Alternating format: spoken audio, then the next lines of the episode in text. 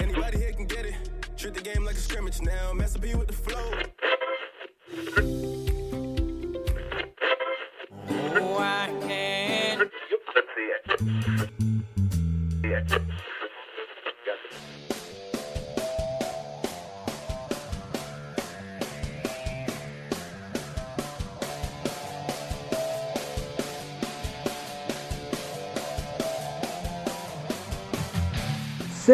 Senhoras e senhores, bem-vindos a mais um podcast Setlist. Eu, como sempre, sou o Vitor Marmiroli e hoje, hoje, senhoras e senhores, é um dia histórico.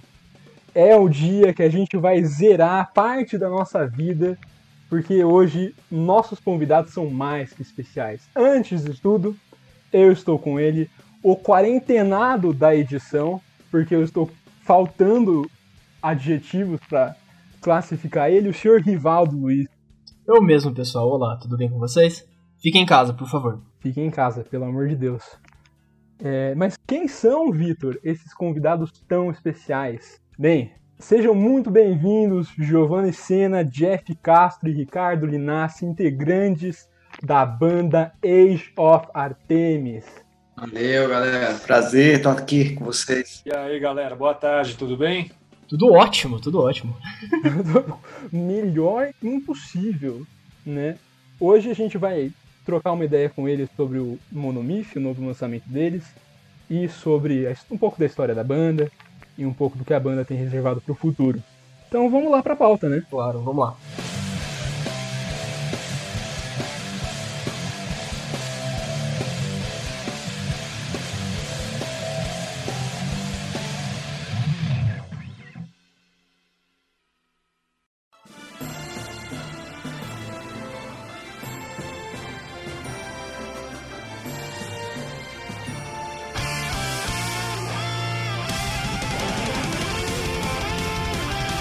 Antes de tudo, eu acho que a pergunta mais importante agora é: vocês estão bem? Na, na medida do possível, né? Na, medida da quarentena, vocês estão bem? Sim, com certeza. Todo mundo se mantendo em casa aí, né? Tomando cuidados, devidos cuidados. É, a palavra é essa, né? Na medida do possível. A frase, no caso, é essa. Exatamente. Mas sim, tá tudo bem. Isso, a gente tá seguindo as orientações aí.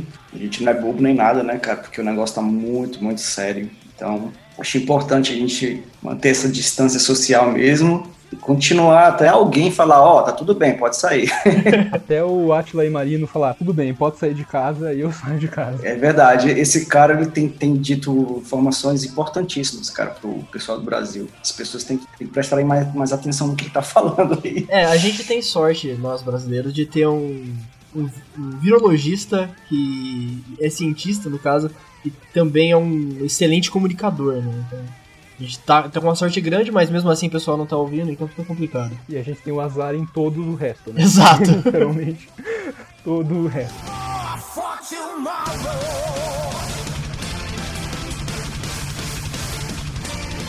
Vamos começar com as perguntas, né? Primeiramente, é, se vocês quiserem falar um pouco quem vocês são, o que vocês fazem na banda, há quanto tempo vocês estão na banda. Bom, eu, Ricardo, Patera, eu entrei na banda por volta de 2014, eu não lembro o mês, certo? Acho que foi em setembro. Aí eu fiz o lançamento do The Waking Hour, que tinha acabado de ser gravado, e tô desde então na banda. Eu sou o Jeff Castro, eu tô na banda, entrei na banda em 2015, né, João? Setembro, eu acho. Entrei em setembro, na verdade, fazendo um sub no Rock in Rio, foi minha estreia com a banda. E em janeiro, fevereiro eu fui efetivado. E aí foi quando a gente começou a trabalhar no Monomyth. né? Passamos um tempo aí é, em pré-produção e tal, mas acho que real assim foi início de 2016. Isso aí, eu sou Giovanni Sena, tô na banda desde 2011, logo no lançamento do primeiro disco, que é o Overcoming Limits. Então tô desde 2011. Giovanni, a pergunta talvez seja um pouco mais direcionada para você, que você tá na banda há mais tempo. É, muita gente falou sobre as mudanças que o Pedro Campos trouxe no vocal, mas a gente viu que o, o Jeff e o Ricardo, eles também entraram depois do lançamento do segundo álbum, né? Então eles tecnicamente também foram uma mudança do terceiro álbum em relação ao segundo. Como que você recebeu mais ou menos essa mudança, assim? Qual que você acha que foi mais ou menos a pegada que vocês participaram depois? Nós somos cinco pessoas que têm suas particularidades, né? E por conta disso, isso ajuda muito na parte criativa, né? Às vezes até eu faço comparações, tomando suas proporções, claro. Mas tinha um, um- um compositor da era do swing, muito famoso, chamado Duke Ellington. Esse cara ele era famoso por compor partes específicas para os músicos do grupo dele. Então, por ele conhecer os músicos, ele escrevia direcionado para aquelas pessoas, né? E por isso fazia com que o som da, do grupo dele, da orquestra dele, no caso, era tão peculiar. E é- eu acho que isso acontece também com a Age of Artemis, né? Cada um dá sua contribuição, porque cada um tem uma forma de tocar, tem uma forma de ver a música bem particular, né? Então, mas a forma de, de como o processo de composição da música da Age of Artemis, eu acho que não mudou tanto. Na verdade, foi, foi mais uma questão de adaptar a essas visões que estavam vindo, né, para a banda e na verdade acabou enriquecendo, na verdade. Então, por conta do tempo, foi a banda foi foi amadurecendo as ideias, aí acabou gerando esse disco novo aí com a com a influência de todo mundo, né? Com a posição de todos que colaboração, essa troca de ideias, essas discussões, é que fez com que o disco soasse tão bem, na minha opinião. É, o disco realmente ficou muito bom. Agora a pergunta pro Linassi e pro Jeff, que estão aqui também. É, qual que era a visão que vocês tinham da Age of Artemis antes de entrarem na banda? Vocês conheciam a banda, tinham contato? E como foi, assim, entrar na banda e já ir participando de um álbum? Eu tinha ouvido falar da banda, mas não conhecia o som. E aí, quando o Giovanni entrou em contato comigo via Facebook, pude conhecer o som e tal, e me identifiquei. Na verdade, o álbum foi bem depois. A primeira experiência grande foi o Rock in Rio, Uhum. em 2015. Então essa foi uma, uma baita experiência, saca? Você entrar numa banda que tá caminhando já e já fazer parte de um, de um negócio desse é muito legal, muito grande. Aí depois veio, claro, o, o Molomith também e, porra, é prazer compor e, e gravar. Foi muito legal. Vai, Jeff. Pois é, eu conheci a banda e no lançamento do Waking Hour, que na época ah, o Grego, que é um grande amigo meu, a gente dá aula, dava aula na mesma escola de música, né? E ele me apresentou esse álbum, me mostrou, ele até acho que até me presenteou, se eu não me engano. E eu passei a conhecer o som da Artemis, né? E na época eu achei brutal, assim, é outro nível, né? E por ter essa parceria, né, da colega de trabalho e tal, ele acabou me pedindo para fazer o sub para ele na Artemis. Foi aí que ele me botou em contato com o Giovanni para poder tá, tá entrando, é, aprendendo as músicas, né? A galera me conhecer, participar dos ensaios para poder estar substituindo ele. Até que enfim entrei na banda, né? Show de bola. E, e como foi tua participação no, no novo álbum? É, cara, essa pergunta vale muitas respostas. É, cara, eu vou, vou tentar ser breve aqui. Ah, o- acho que o núcleo da Artemis, a maior parte está aqui em Brasília, né? Então, eu me encontrava mais com o Giovanni e a- o Linas ia mandando algumas ideias por e-mail, né? A gente voltava para ele, mas é, acho que a participação maior assim, a gente foi trabalhando, o Giovanni e eu, eu ia para casa dele e a gente começou a trabalhar nesse ah, na pré do disco, né? Foi quando a gente, eu mostrei algumas ideias. Eu não sei se vocês percebem a- um pouco a diferença da Unknown Strength das outras faixas do álbum, né? Que é o- é, tinha mais ideias minhas ali, um pouco mais pesadas do que a Artemis costuma fazer, né? Que eram um pouco mais voltadas pro trash e tal. É, E eu comecei a trabalhar isso aí com, com o Giovanni, que foi quando a gente decidiu fazer ah, o single, mostrar logo a nova formação, né, com a Strength.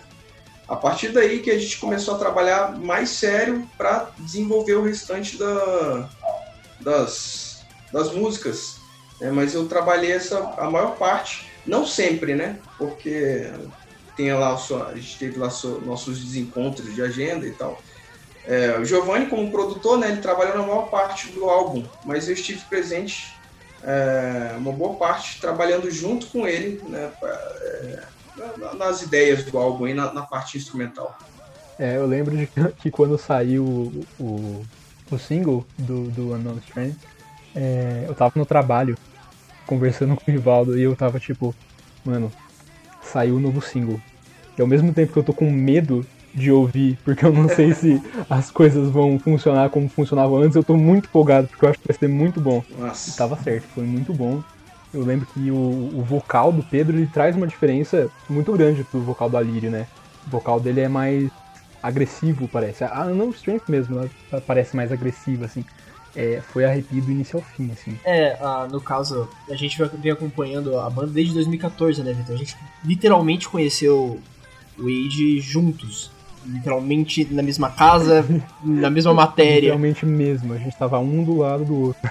É, e assim, naquela época a gente tinha muito mais a, a visão de adolescentes, né? Voltado pra esse som mais melódico e tal. E, o Wade, da- é, naquele, naquela fase, ele teve esse impacto ali. Então a mudança pra gente daria um pouco de medo, né? Mas, cara, a primeira impressão com, aquele punch, com aquela pegada que a No Strange teve, acho que foi um impacto, acho que mais do que positivo, né, mano? Foi assim, realmente impactante e não é à toa que o Monomyth, pra mim, hoje em dia é o meu álbum favorito da banda. Legal.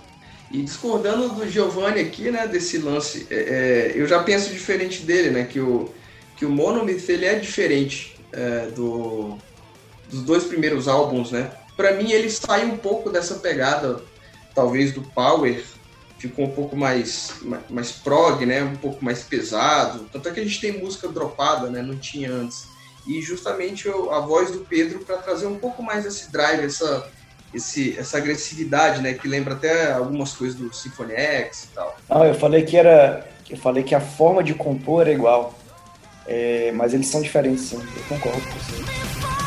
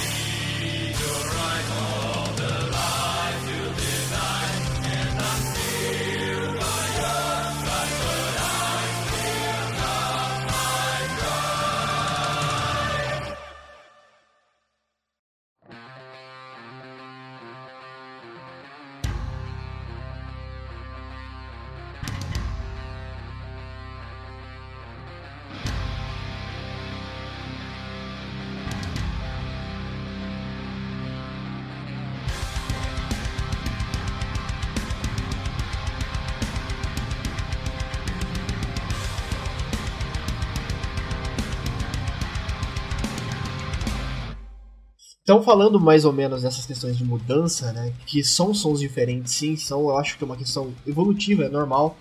Acho que como músico as pessoas vão evoluindo, não só como músico, claro, mas nesse caso, nessa questão.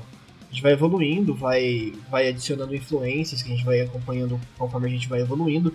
Então, qual que é a principal diferença na visão dos três é, do The Waking Hour pro Monomyth? Tanto sonor, não só sonoramente, né, mas quesito de composição, de, de, de inspirações temáticas e tudo mais.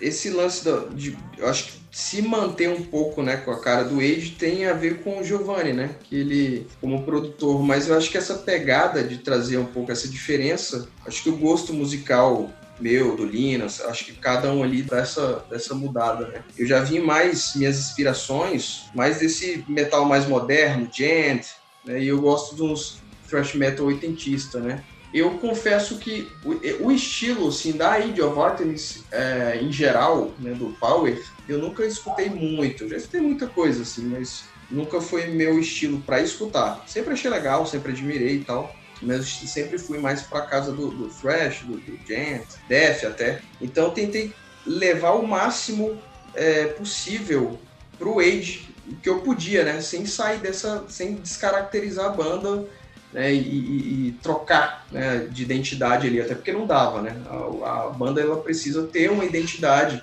O que muda é um álbum para o outro, né? Algumas, algumas características e tal, mas é, como o Giovanni falou, né? A forma de compor de cada um. O Wade é o Wade, né, mas tem as suas diferenças. Tanto, acho que são os mesmos músicos, né? Do Overcoming pro, pro Waking Hour e, e tem umas diferençazinhas ali de, de acho que de pegada, talvez a galera evoluiu, mudou o pensamento e tal.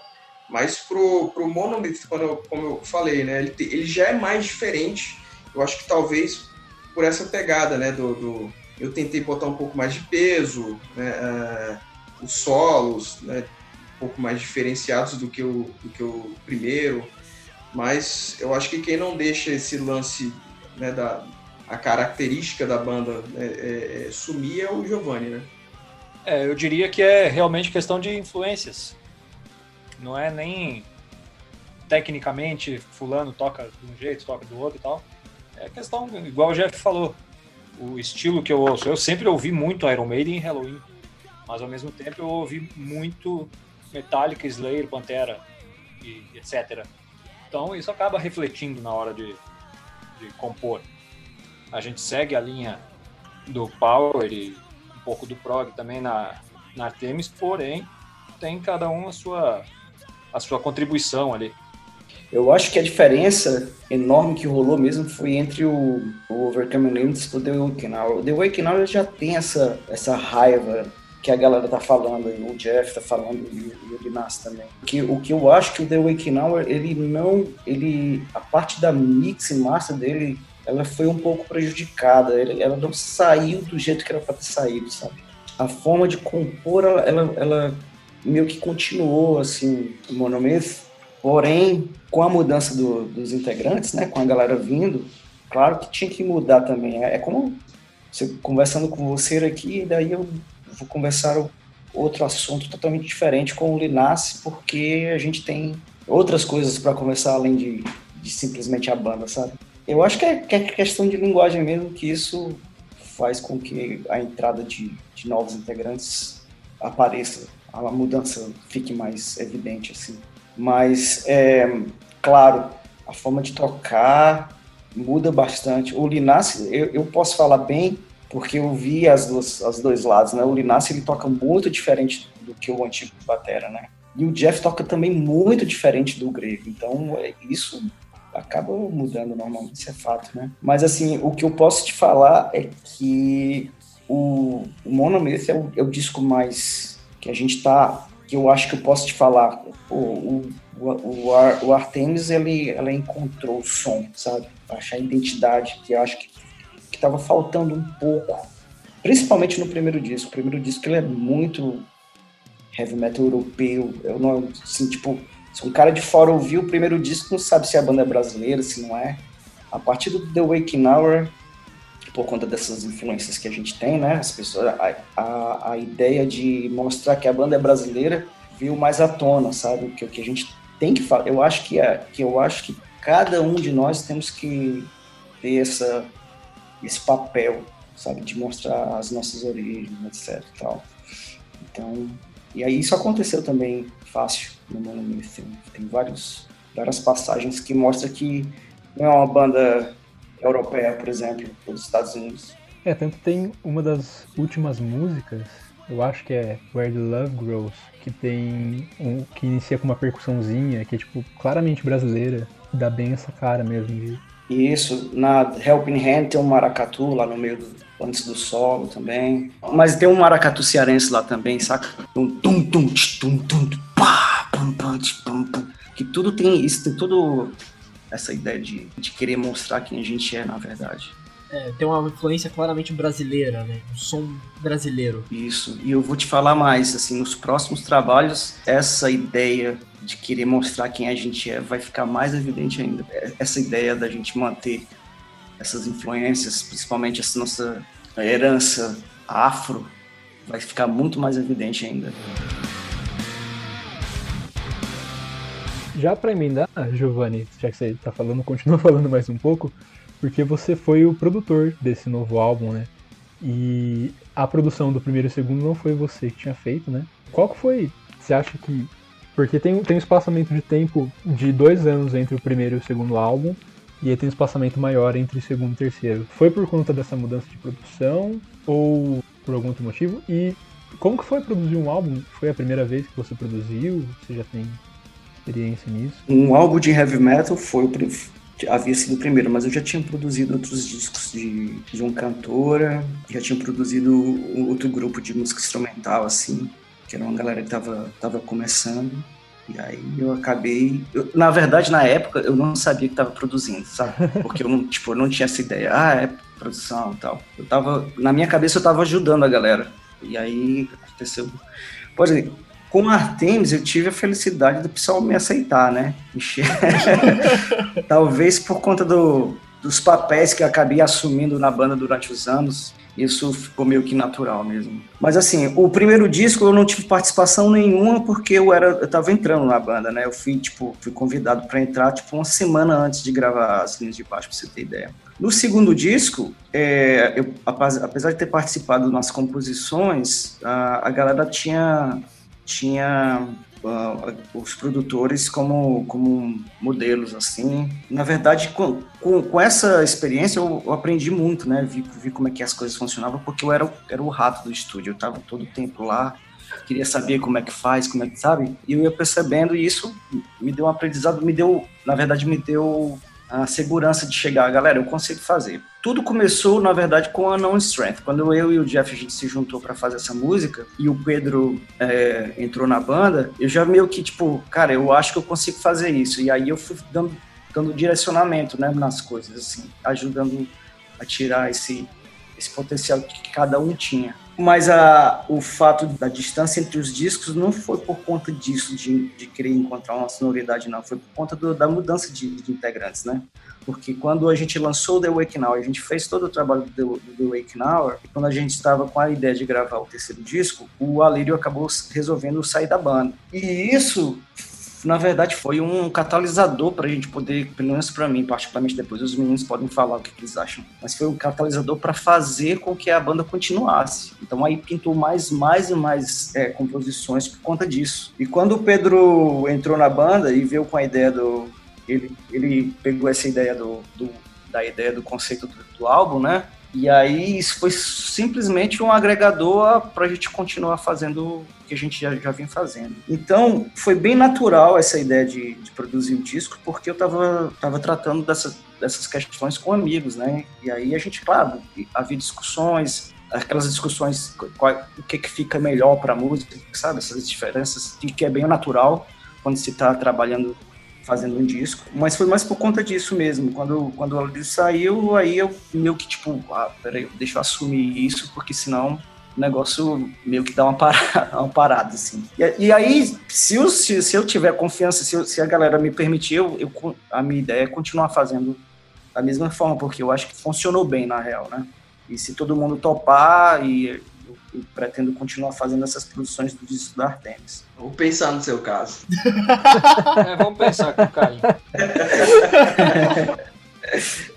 É, obrigado. Só fazer um parênteses aqui, a Unknown Strength, primeira versão dela tinha a voz do Neto ainda, É verdade. que não tinha nem letra, mas ele chegou a fazer uma linha vocal sem letra ainda, nem chamava Unknown Strength. Era, como é que era o nome, Linácio? Era... Cara, agora eu não vou lembrar. Never Again, cara. Isso, É, Never Again. Inclusive, essa demora, né, de, de, de- entre um espaço para o outro, como você fez aí na pergunta, justamente por isso, a gente já estava num processo e o Neto já tinha, inclusive eu tenho até a versão dela aqui, acho que eu até postei uma vez, um dia desses aí. É, a versão da, da Never Again, ela estava pronta antes de ser a No Strength, né? E aí que foi que rolou, rolaram algumas reuniões, a saída do Neto, e aí a gente teve que é, botar em pauta aí alguns vocalistas, né? Até que chegou o Pedro, onde o, o Giovanni conseguiu conversar com ele para ele poder estar participando. Então, até esse tempo, cara, a gente levou bastante tempo, né, Giovanni? Até poder fechar e, e ter o, a- o conceito do álbum para a gente poder continuar trabalhando. A gente teve que parar justamente para poder é, correr atrás desse né, do, do- do novo vocalista.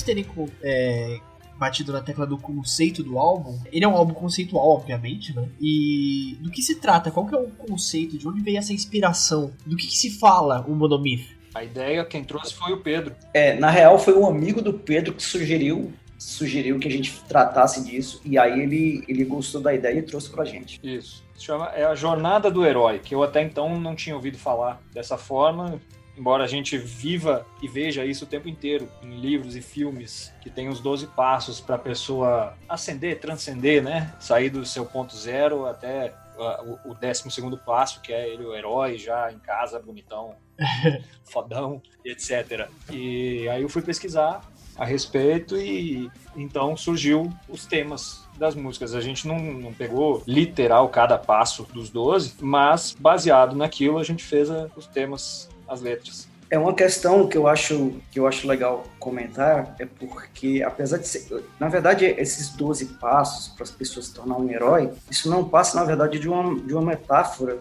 da evolução humana. Quando a gente estava escrevendo as letras, o Linas escreveu algumas, o Pedro escreveu uh, algumas também, e eu escrevi o restante. Não sei se você escreveu alguma, Lina, uh, Jeff? Acho que não, né? Não, não, não foi, não escrevi não.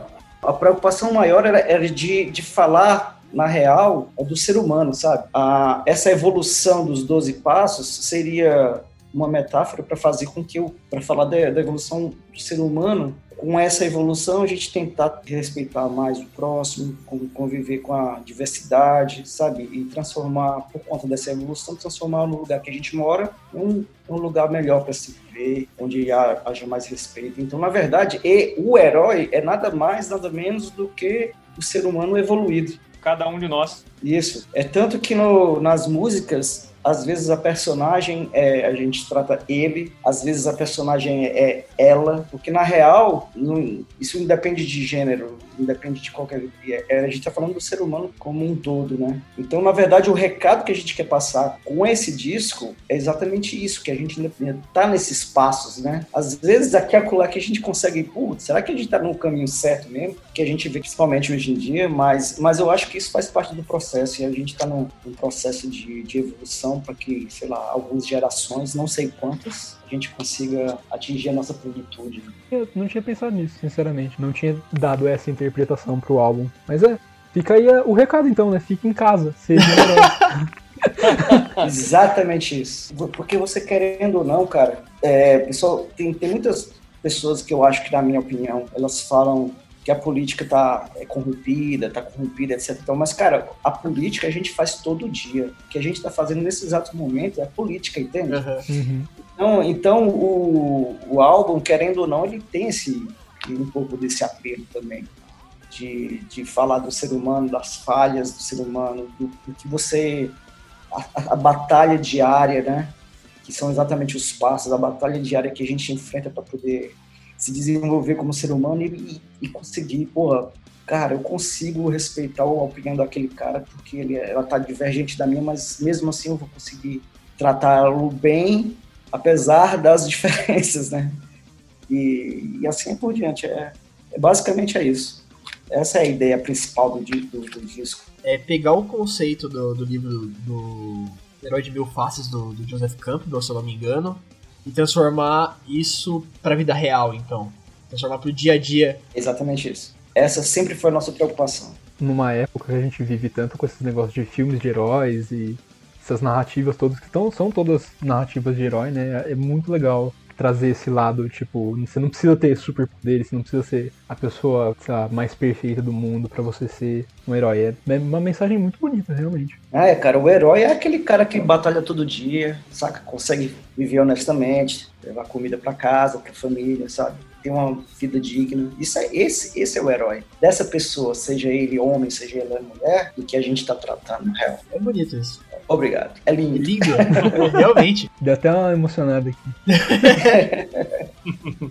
Próxima vez que você for ouvir, saca as letras que você vai. E vai com essa visão, você vai perceber exatamente do que eu tô falando. Aí. É, vai ser nessa direção aí. É, na real, eu acho que a dica seria se coloque no lugar da, do personagem da letra.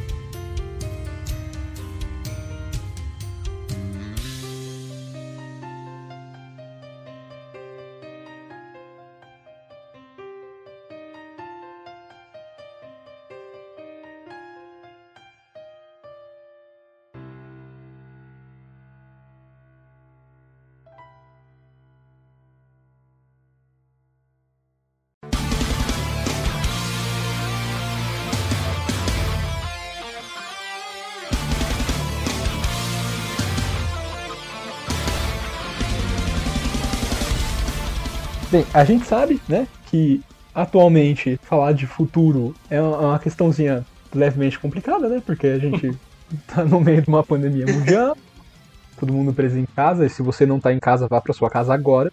Mas assim, é, é meio chato perguntar quais eram os planos da banda antes da pandemia, né? Porque às vezes a pandemia estraga as coisas. Mas quais são os planos da banda, assim, pra um futuro, seja um futuro muito distante, um futuro mais perto? E qual que talvez seja, assim, o próximo grande objetivo da banda? Seja, lá, uma turnê, um novo álbum? A gente chegou a, a pensar em turnê, a gente estava começando a levantar dados, né, para realmente fazer acontecer. Seria no, no final desse ano. Agora já não sabemos e também passou outras ideias pela cabeça que não a turnê e por enquanto não tem nada realmente concreto para falar ah, vamos fazer isso ou vamos fazer aquilo. Já tem ideia até para novo álbum, isso é só de papo também, não tem nada concreto, mas esperar ver os acontecimentos aí, ver o que, que vão fazer. Como o Linás falou, né? Planejando algumas coisas, a gente tem algumas reuniões marcadas, algumas né, para tratar desse assunto, mas eu acho que não seria a hora ou o momento certo para dizer o que, que a gente vai fazer, porque a gente precisa ter certeza, né? Uhum. Mas a gente não quer deixar a banda parada. A gente não vai fazer isso de forma alguma. É, a gente tem grandes planos. Eu tô resolvendo algumas coisas, o Linas outras. Vamos tentar casar isso aí e em breve, provavelmente, com o fim dessa pandemia aí, né? Quarentena, a gente conseguir botar os planos é, na ativa, né? Começar a trabalhar para valer. Tem uma ideia que eu acho que a gente pode falar sobre ela um pouco, rapidinho, bem, bem resumidamente, que eu acho que tem a ver até com a, com a questão de filosofia de, de vida mesmo. A gente tem em mente que a gente não consegue fazer nada só. A gente tem sempre que tentar fazer parcerias para fazer com que alguns dos nossos planos, objetivos, se tornem realidade. Assim como vocês, né? Vocês estão Uhum. trabalhando aí, vocês estão trabalhando junto, fazendo esse podcast junto. E eu acho que acredito que um ajuda o outro. E, a, e uma das ideias que a gente tem em mente, que eu acho que é isso que tende a acontecer, é a gente fazer uma espécie, entre aspas, de cooperativa com outras bandas e nos juntarmos e tentarmos fazer algo juntos, ou que seja turnê, ou que seja ah, shows locais em determinados pontos específicos do Brasil, principalmente. E, é isso, é tentar fazer isso de uma forma colaborativa entre bandas, não simplesmente ah, a Artemis vai fazer show tal. Não, a ideia é fazer a Artemis e X banda ou Y banda vai fazer show em determinada cidade, sabe? Porque eu acho que dessa forma a gente aumenta o nosso poder de barganha para poder negociar em casas, porque uma atração é legal, mas duas atrações é melhor ainda. Então esse é um, é um objetivo que a gente tem. Eu já estou falando com algumas pessoas. Vamos ver, vamos ver. A gente vai conversar bastante, ainda tem muita coisa para conversar. Sem spoilers por enquanto. É, exatamente. Mas essa ideia é uma ideia está fixa aqui na minha cabeça, que eu acho que é dessa forma que a gente vai conseguir fazer mais eventos. É, é bom tanto pra cena quanto pra vocês e as outras bandas, né? É o ideal, na verdade, pra todos nós. Exatamente isso. Eu acho que todo mundo ganha, na verdade.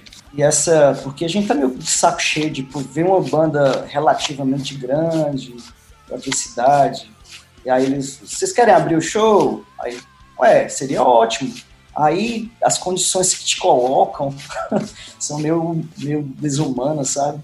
Ou então, ah, beleza, tu quer abrir a banda, tu tem que pagar tanto. A gente não tá mais nessa, não. A gente quer fazer, quer trabalhar com, com bandas que estejam no mesmo pé de igualdade e que todo mundo ganhe igualmente, né? Todo mundo tem as mesmas condições iguais, assim. Esse é um, esse é um objetivo que eu tenho, cara, que eu acho que eu, eu vou, pelo menos eu vou batalhar, vou fazer de tudo. Quer dizer, nós, né? Nós iremos fazer de tudo para fazer com que isso se realize.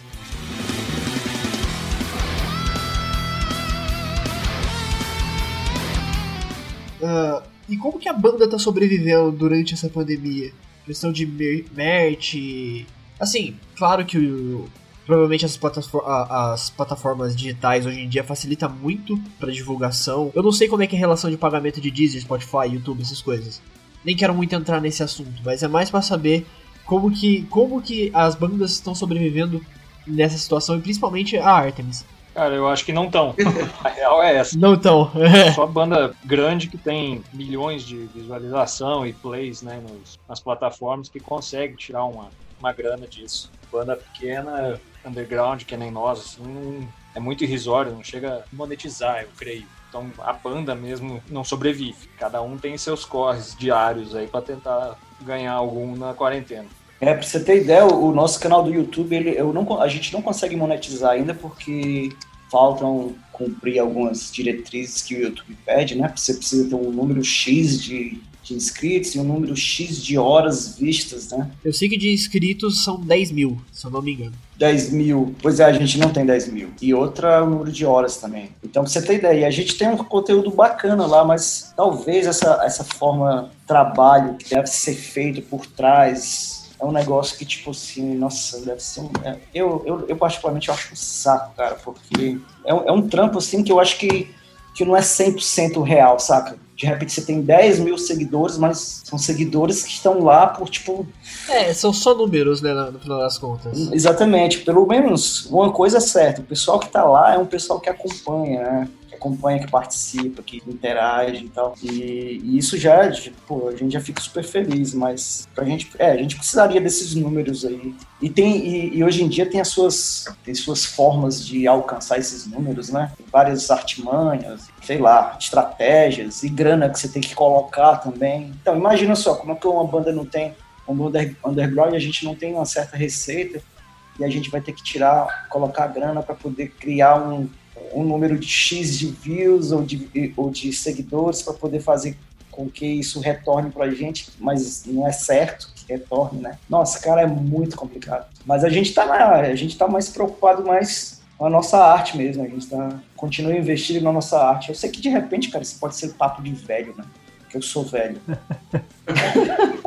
Os meninos têm, eu tenho certeza que os meninos aí, o Jeff e o Linassi, eles têm outra, outra visão em relação a isso. Entanto, eu corroboro o que o Giovanni fala. Eu acho que a internet, eu sempre falo isso, a internet facilitou muito as coisas, mas bagunçou demais as coisas também. Que antes você tinha X veículos de comunicação, fanzine, revista, rádio e quando muito TV. Mas hoje em dia a internet facilitou, então bandas que antigamente não existiam, hoje existe. Não existia um modo de falar, né? Que existiam, mas não apareciam.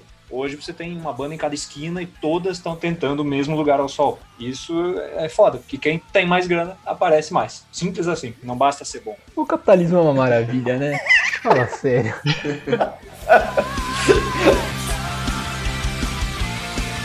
Mas assim, mas ao mesmo tempo, cara, não, assim, tendo esse papo meio que, entre aspas, pessimista sobre a, sobre a tecnologia, mas ao mesmo tempo, cara, é, vendo o outro lado da moeda, né, que a gente conseguiu já, que a gente conquistou com a, com a- da forma que a gente vem fazendo as coisas, cara, eu acho que poucas bandas conseguiram, sabe? Eu acho que tem gente que, tipo, não conhece o som da banda, mas pelo menos já ouviu falar na banda. Pô, ah, já ouvi falar tal. Mas é, com as coisas que a gente conseguiu, nossa, velho, pô, é uma banda super nova ainda, né, cara? Apesar dos pesados, a gente só tem três discos. A gente tocou no Rock in Rio, grandes reviews, tanto em mídias nacionais como internacionais. A gente tem os três discos lançados por uma gravadora grande no Japão. A gente tá reclamando, mas ao mesmo tempo a gente sabe, a gente sabe reconhecer o que a gente conquista também, né? Tem muitos passos ainda pra dar, né? Exato, exato. Bom, é, eu posso falar por mim que sem internet eu acho que eu não conheceria vocês. Realmente é. E a gente acompanha tudo que vocês fazem, né? Mas, é, realmente, é, tem, claro, tudo na, na verdade tem seu lado bom e seu lado ruim, né?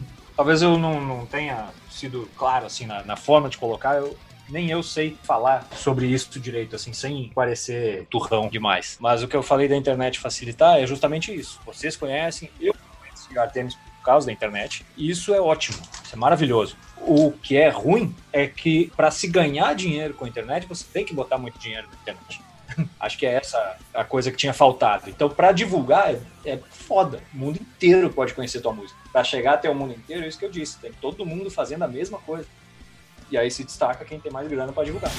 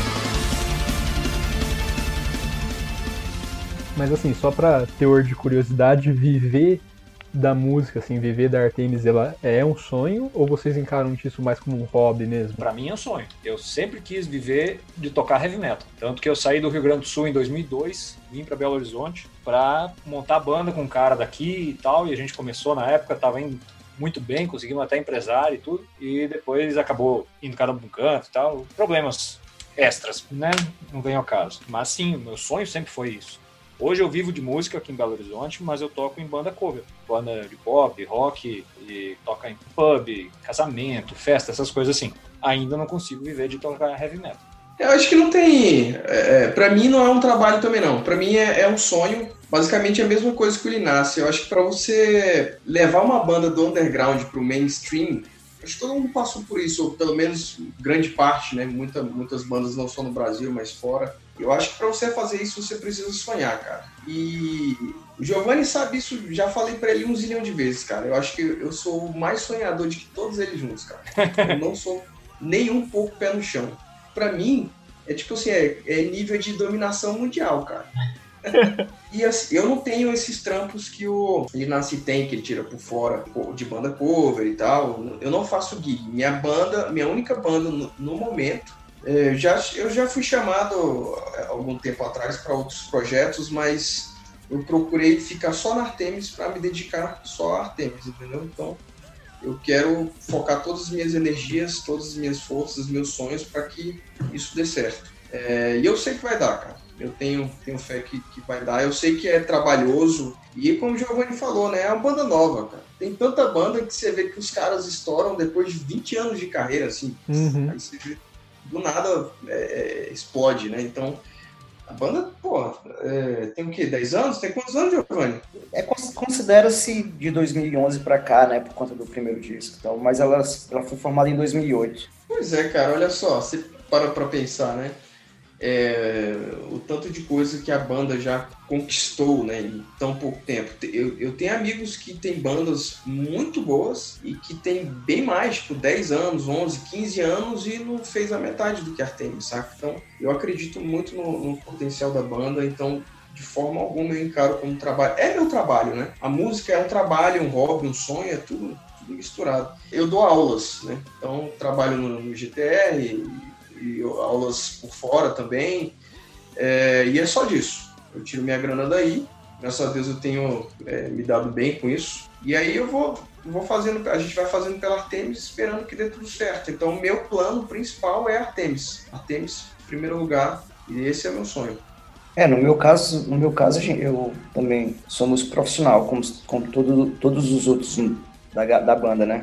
Por conta disso, pela banda não dar essa estabilidade financeira de um meio de shows, turnês, etc e tal, a gente tem que fazer outras coisas. Mas seria ótimo, claro, viver só, pô, imagina, só fazer o trampo da, da Artemis seria ótimo, porque são músicas que eu gosto de tocar. E é por isso que eu, que eu, que eu tô nessa tanto tempo. Nossa, até de, de 2011 para cá, me dedicando muito a Artemis. E, e minha ideia é continuar assim, me dedicando a gente faz o que tá no nosso alcance, né? Coisas que são impossíveis, a gente. Ah, paciência. Tipo assim, tem uma galera que, tipo, que paga, velho, como eu te falei anteriormente, paga para poder fazer um show, para abrir uma banda. Cara, isso aí, nossa, a gente não vai fazer mesmo, velho. Porque eu acho que isso é uma puta sacanagem com quem tá abrindo. E eu acho que, cara, que na verdade, se você tem uma banda de abertura, abrindo uma banda principal, vai, entre aspas, eu acho que a banda principal também vai ganhar com isso. Né? Mas assim, a gente vai continuar fazendo o que a gente pode para fazer com que o som da banda se torne mais e mais conhecido e, e dessa forma vai dar uma virada aí. A gente consiga viver só da banda. Seria ótimo. Eu também espero. Super espero também que vocês consigam de verdade. É. A gente, a gente tem, a gente tem essa, quer dizer, eu, eu principalmente, eu tenho, eu tenho muitos pés no chão, né?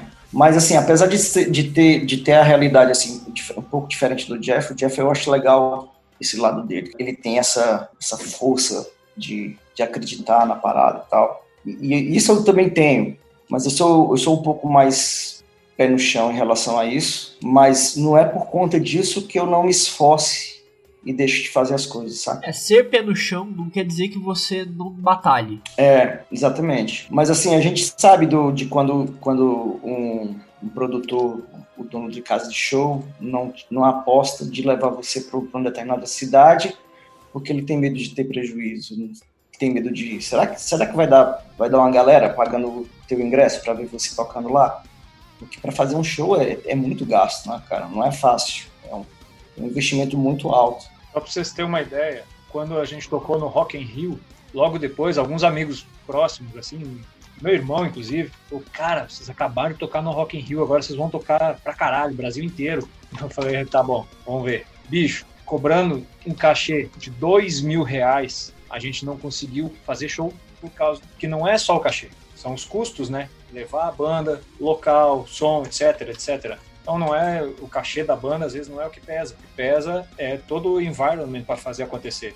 E isso acaba inviabilizando, e por isso que o Giovanni falou dos caras de, de casa de show e tudo. Eu falei com, na época, com um dos promoters daqui, o cara falou, porra, aí já é uma banda massa, mas acho que não vai dar público. Eu falei, porra, velho, pelo amor de Deus, ajuda aí. A gente chegou a, a, conversar internamente e falar pro cara, velho, então não paga cachê, paga só a despesa de viagem. Eu sou o único aqui em BH, ele teria que pagar quatro passagens e estadia. Nem assim o cara quis sabe? Então é, é, difícil. Por isso que o Giovanni fala, a gente fazer as coisas por nós mesmos, sem depender dos outros. Só que tudo isso tem custo para quem quer que seja, ou para nós, ou para alguém. E isso acaba inviabilizando. E ainda chega, igual o Giovanni falou, vão abrir show, banda grande, cara, cobra, porra, sacanagem. Então não dá. É, uma banda com estrada, três álbuns lançados, uma identidade própria já. É complicado você pagar para fazer show. É tipo, tá pagando para trabalhar, literalmente. É por isso que eu falo que a gente, a gente não consegue nada sozinho. Por isso que eu quero fazer essa junção com bandas que estejam na, na mesma situação que a gente e a gente possa unir forças para poder resolver essa questão. Vamos fazer, vamos pensar, por mais cabeças para pensar assim, de uma forma bem, bem, bem comodidade mesmo, saca?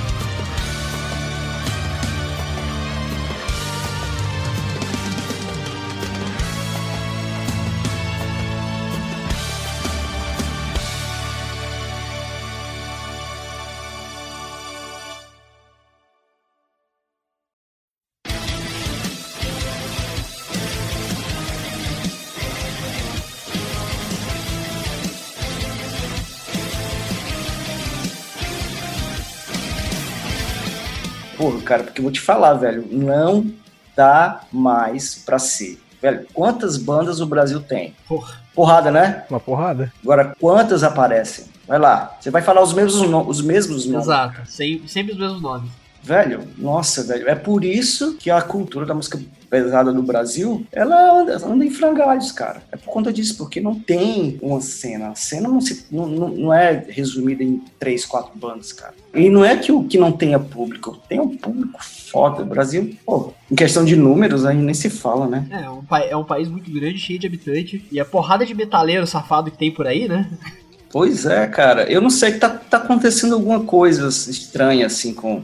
Claro, a economia, a economia não ajuda. Cara, tem, tem muita coisa aí envolvida, né? Deixa eu só lançar uma polêmica aqui, que sabe que eu, que eu falo mesmo. A gente gosta de O polêmica. público, em geral, é ou barra está preguiçoso. Vocês aí do, do podcast, o, o Rivaldo e o Vitor, vocês tiveram culhão de pegar e conhecer a banda, ir, ir atrás dos discos, ouvir, é, curtir, comprar, etc. Se tivesse show, vocês iriam, com certeza. Agora, eu vejo a cena aqui em BH, pelo menos, que é onde eu tô morando. Cara, show a 20 reais de banda local dá 20, 30 pessoas. É um absurdo. É, a gente passou por uma situação parecida. 30 reais pra ir no show de duas bandas, uma espanhola e outra do Rio de Janeiro, Hateful Murder e e Angels Apátridas. Cara, assim, são duas bandas muito boas. Se tinha 30 pessoas, era muito. E, e, assim, o ingresso era 30 reais. É foda isso, né, cara? Não, aqui a gente já chegou a fazer vários shows de graça. Tem um local chamado Mr. Rock aqui em BH. Abriu não faz muito tempo e o dono aposta na cena autoral. Ele põe outros estilos tocar também, não é só metal. Põe banda cover também, mas ele mistura, às vezes, evento, põe banda cover, banda autoral junto e põe de graça o, o ingresso para a galera consumir lá dentro. Que o pensamento dele é o quê? O cara às vezes tem 30 conto no bolso. Se ele der 20 de entrada, vai sobrar só 10. Ele não vai animar de sair de casa para ir para lá e tal. Então ele põe o ingresso grátis, tem só que retirar no Simpla, e aí ele gasta os 30 conto lá dentro. Tá de boa, toma três cervejas lá, fica feliz. Mas o que eu vejo é que a maioria não tem esse culhão de ir atrás, de buscar as bandas. Aí, aí eu já ouço alguém falar: ah, mas é a banda que tem que ir atrás do público, tem que se divulgar. Cara, a gente divulga. É o que eu falei antes, só que tá todo mundo se divulgando. E aí quando tem show, molecada prefere ficar vendo no YouTube, tomando todinho em casa, do que ir no show. A gente passou por um caso desse aqui em Brasília, né? Parece que um em São Paulo, que a gente via, galera, muita gente pedindo show, show, show, show. Aí a gente resolveu fazer um show aqui, lá no Rai, né, Giovanni? E de acordo com, com o que tinha de gente pra ir, cara, não foi a metade. Então a galera pede, mesmo pedindo, aí fala, porra, cadê o show? Aí a galera não sabe o tanto que a gente se fode pra poder tá levando o show. Eles esquecem, pô, a gente precisa de contratante, né? E o contratante ainda corre esse risco, né? De, pô, não sei se eu vou contratar, porque eu não quero perder dinheiro e tal. E aí a gente fica nessa. Aí, o, aí o, o cara que pede o show não vai, aí ele não vai e cobra o show de novo. Isso é foda. Esse dia do O'Reilly foi até legal, mas é, Não, foi, deu, deu bastante gente, assim, foi legal, cara. Não, não foi ruim, a casa, a casa deu até uma enchida, mas. era uma quarta-feira também, né? Era uma quarta-feira. Pois é, cara, porra, quem que vai num show quarta-feira? O lance é que deu bastante gente, mas podia, pô, de acordo com a lista ali, né, da galera, porra, bora, quero show, quero show. Eu pensei, porra, vai dar gente pra caralho. Tá todo mundo aqui em Brasília, pô, Brasília é um ovo aqui, né? Mano, não foi a metade, aí você vê, né? O que, que aconteceu? Por que, que o cara não foi, né? O ingresso super barato, enfim. Esse lance que, que você tá falando, Linassi, da galera não sair de casa, é inclusive por isso que a gente tem esse podcast. Tipo, a gente fala das bandas, a gente faz a playlist pra pessoa não ter que nem pesquisar a banda. As músicas já estão aqui, entendeu? Porra, olha aí! Só tem que ir lá e clicar na playlist. É só isso que você tem que fazer. Tá tudo mastigado, né? A, a- a gente realmente dá tudo de mão beijada, porque vê muita gente falando, por exemplo, canal de YouTube, essas coisas, é legal ouvir, ver, falar, mas não deixa os links. Assim, daí eu falo, não, beleza, eu vou atrás, mas eu sou eu, e os outros que estão ouvindo, que tem a puta preguiça de fazer as coisas? Não, a gente faz, monta a playlist, faz tudo direitinho, deixa tudo bem mastigado mesmo, a pessoa só vai clicar no link e ouvir. E mesmo assim, a gente sabe que é difícil, mas a gente, a gente tenta fazer a nossa parte, né? Não, é ótimo. Que eu falei mais cedo, vocês estão de parabéns, mas são minoria. Os tempos mudaram. Antigamente, lançava disco. Na época era o que a gente conhecia, né? Metallica, Sepultura, não sei o quê. Combinava de ir na casa do teu amigo lá, quatro, cinco moleque, para ouvir o disco. Era uma experiência ouvir algo novo. Hoje, essa experiência passou para internet. Só que o que acontece? A galera tem preguiça até disso. Igual tu tá falando, o cara não pesquisa. E quando muito, tu manda lá, ô velho, ouve esse som aí. O cara ouve 10 segundos, ah, legal. Ou, ah, não gostei. Não se preocupe em ouvir a obra mesmo, entender. Ou às vezes ouve na internet e, e nem apoia, né? Tipo, não chega, tipo, gosta, ouve na internet, mas tipo, ah, eu não vou pagar 25 reais no CD, porque, nossa, 25 reais, mais o frete, sabe? Mas, tipo, é o que mantém a banda viva, de certa forma, né? Inclusive, eu, eu vou fazer um agradecimento, eu já fiz no podcast, mas eu vou fazer novamente na presença do. Safado. Ai, ó, ficou, ficou tímido. No meu aniversário, foi desse ano do ano passado? Ano passado, né? O Victor me deu o Monomyth de presente de aniversário. Presentão, hein? Porra, puta presente foda, cara. Comprei na pré-venda ainda, demorou um mês depois do aniversário dele pra chegar. é isso. Demorou porque atrasou tudo, cara. O importante é que ele tá na minha coleçãozinha de disco lá agora, tá? Bonito. Já dei play algumas vezes no, no radinho lá de casa. Porque o computador não tem entrada pra CD. Olha, o próximo vai ser uma. Vou te falar logo, já, já de, de primeira, em primeira mão aqui pra vocês. Próximo disco, provavelmente não vai ter mais CD, não, hein, cara? Vai ser vinil. Putz! Caralho, Vai providenciando a vitrola aí. É, eu vou lá comprar uma vitrolinha.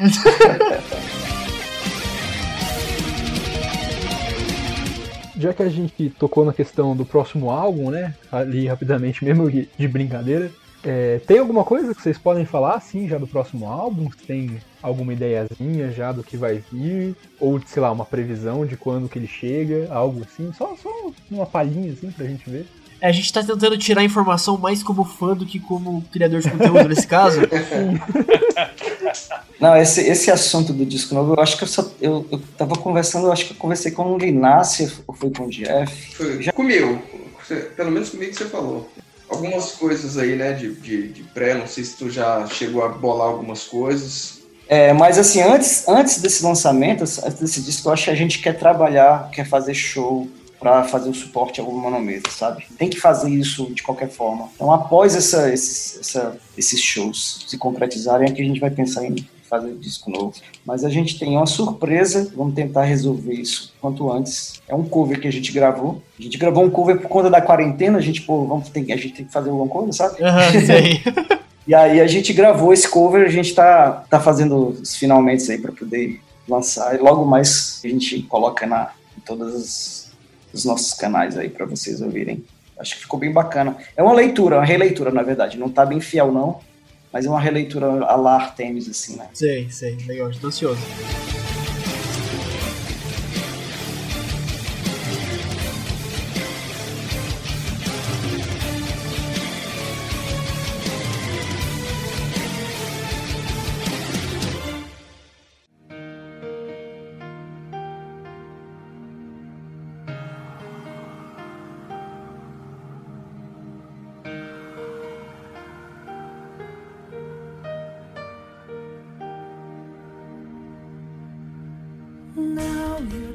Bem, o, o papo tá bom, mas a gente tem que fazer a nossa saga de playlists para os ouvintes desse podcast. Então, se você chegou aqui, é a sua primeira vez ouvindo esse podcast, primeiramente, muito bem-vindo. Em segundo lugar, a gente tem cinco outros episódios que você pode ouvir no Spotify e, graças a Deus, agora no Deezer. O Deezer finalmente parou de ter uma burocracia absurda para a gente colocar o podcast no ar. Então, você ir em todas as plataformas a gente está. E no segundo bloco desse podcast, como é de costume, a gente apresenta uma lista de sete músicas pra galera. Sete músicas, sete bandas, Sete qualquer coisa. É o famoso sete qualquer coisa. o famoso sete qualquer coisa, pra galera ouvir depois que acabar o episódio. Por isso que o podcast chama Sete List, entendeu? Então, o diferencial dessa lista de hoje é que a gente teve a participação dos membros da Age of Artemis pra compô-la. Então, não vai ser só a nossa opinião hoje, como sempre. Então, bora lá pra lista. Vamos lá, vamos lá.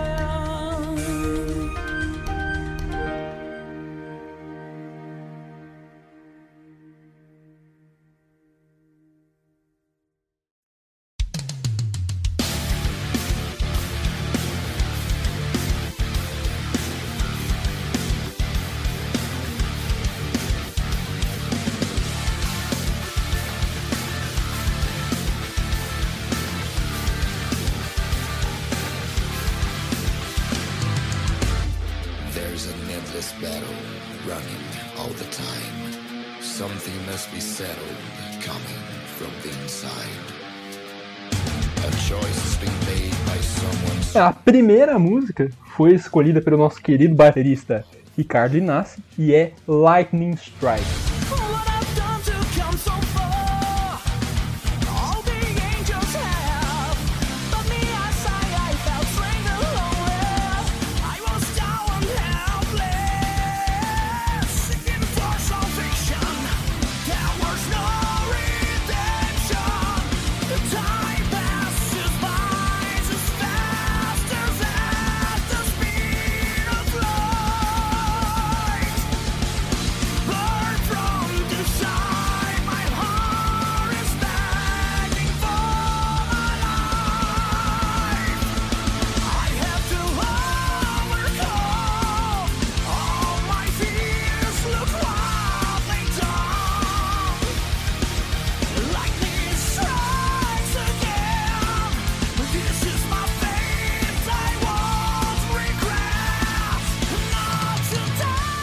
Minassi, por que, que você escolheu essa música além dela ser a melhor música do Monoid? Cara, é, a energia dela é muito foda, o riff é bom, refrão é chiclé e, e as linhas de bateria dela são difíceis de tocar. A parte do, do meio, principalmente, é, é cabulosa. Eu fiquei muito orgulhoso de ter podido gravar isso. Não sei se eu vou conseguir tocar, mas tá gravado.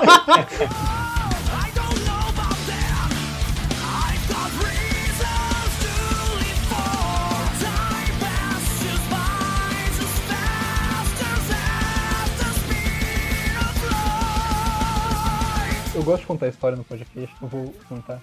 Lightning Strikes é minha música favorita desse álbum, porque ela tava literalmente de música de fundo num dos momentos da minha vida que foram assim extremamente importantes. Eu estava na conexão de um ônibus e outro para ir pro meu primeiro dia de estágio numa escola de Campinas, onde eu faço faculdade, e tava tocando Lightning Strikes no fundo. E eu estava atrasado para pegar o ônibus. Mas eu tava descendo de um ônibus, de ir pra um ônibus pra outro, eu tinha que correr, sei lá, umas duas quadras e tava tocando Lightning Strikes no fundo, e é uma música rápida, né? Lightning Strikes é uma música aceleradíssima, então foi assim, uma trilha sonora ótima pra esse momento. Não perdi o ônibus. Que inclusive. legal. Consegui pegar o ônibus. Pô, que legal, velho. Que história bacana essa. Bom, E eu gosto porque a letra combina também. Porque o, o- o finalzinho do refrão, né? Ele fala, é, This is my fate, I won't regret. Bem, porque o estágio ele é meio que esse negócio, né? De, de- o divisor de águas, né? Será, será que você vai ter essa profissão mesmo, assim? Então foi, foi perfeito.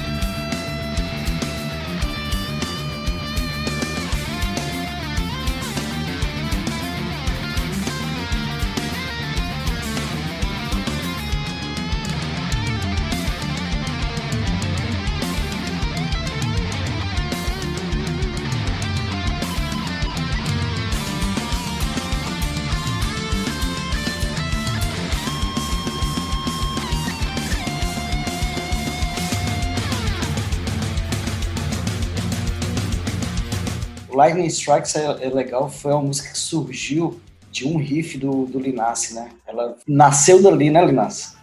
do riff primeiro, né? Foi, exatamente. E ela foi feita aos 45 do segundo tempo. Foi, exatamente. Já tava faltando algumas músicas do disco, ela foi uma das últimas, é verdade. E, nossa, eu também gosto dessa música, essa música é muito foda. Eu falei que não sei se eu vou tocar ao vivo, porque como ela foi uma das últimas que a gente compôs, na verdade eu já tinha né, a parte principal composta, mas muitos detalhes foram feitos no estúdio. Eu não tive muito tempo para treinar ela em casa, para depois ir a Brasília para gravar. Eu estava fazendo faculdade ainda na época, eu cursei licenciatura em música aqui, formei no final de 2018. E nessa época eu estava cheio de prova e trabalho e tudo, e tinha que treinar as músicas pro disco. E eu falei, cara, seja o que Deus quiser, eu vou e gravo. Aí na hora de gravar ela, aquela parte do meio lá, que é toda trabalhada, eu criei só na cabeça. Eu não tinha treinado em casa. Aí eu cheguei no estúdio na hora, eu falei pros caras, ó, dá uns 15 minutos aí que eu tenho que ver se vai funcionar o que eu tô pensando. E fiquei lá, cara, um tempinho, não sei quantos minutos, se foram só 15, treinando, treinando. Aí eu falei, cara, agora vai, manda ver, grava. E saiu. Só que foi meio na sorte, assim. Confesso que teve umas partes ali que eu falei, velho,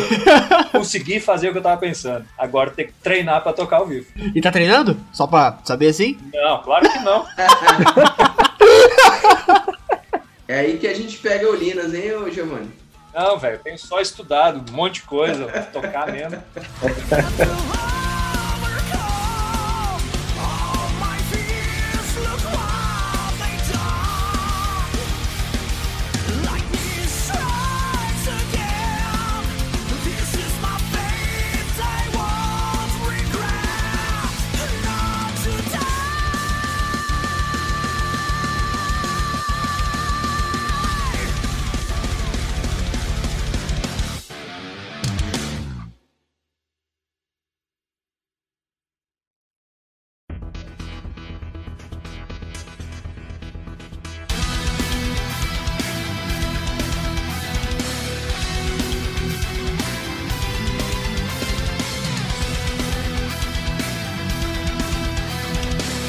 Nossa segunda música é a minha favorita do Monomyth. E foi escolha do Jeff, Helping Hand.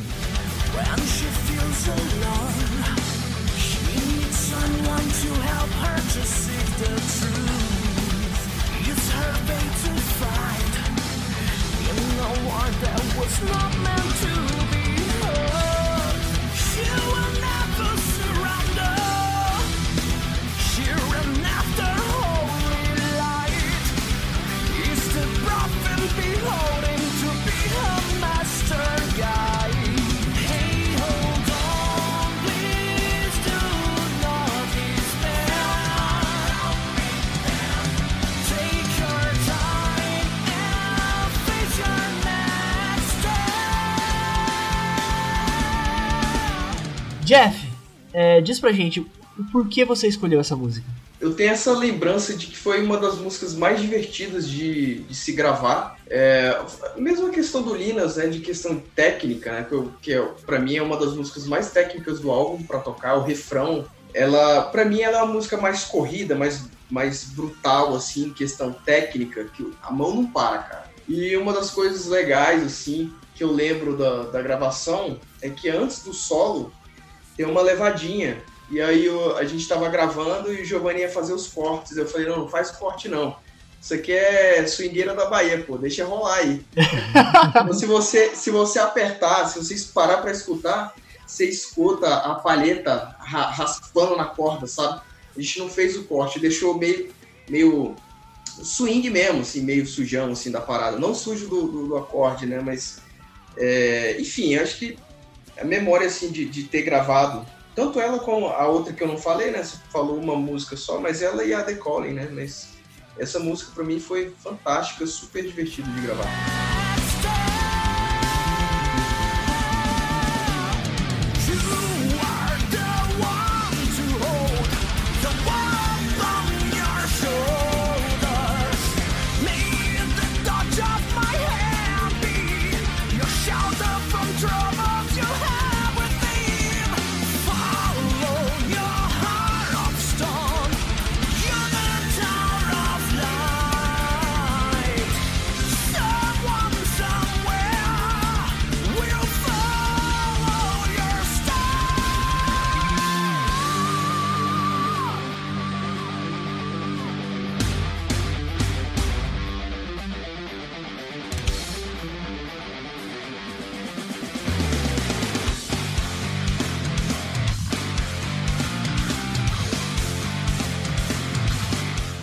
Cara, Helping Hand pra mim, ela me pega na mensagem, na letra. Assim, o som é incrível, é, o álbum inteiro é incrível, mas o som da Helping Hand é muito bom. Ela tem essa levada do meio daquela virada, né, que o, que o Giovanni citou lá atrás, né, durante o episódio. O Maracatu. É, o maracatu, ela tem uma virada incrível, e mas a letra, ela é um negócio que eu, que eu gosto muito. Eu gosto muito da letra, dela, a mensagem que ela passa. Eu assino embaixo. É isso aí.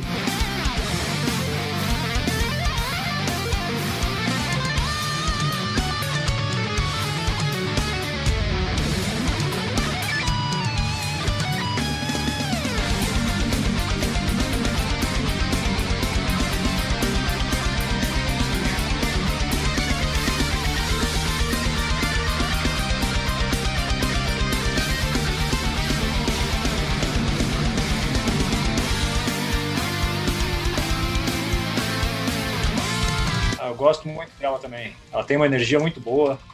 Aquelas cavalgadas de bumbo ali, eu acho muito foda tocar também. Bem legal. É, ela é uma música, de- ela é uma música que pô, aparentemente parece ser fácil, mas ela, ela, ela exige muito assim do- de você a preparação física mesmo, porque é tudo é, é muita nota. mas é, é- eu acho eu acho ela linda também. É uma das minhas preferidas. Então, fiquem aí com Helping Hand.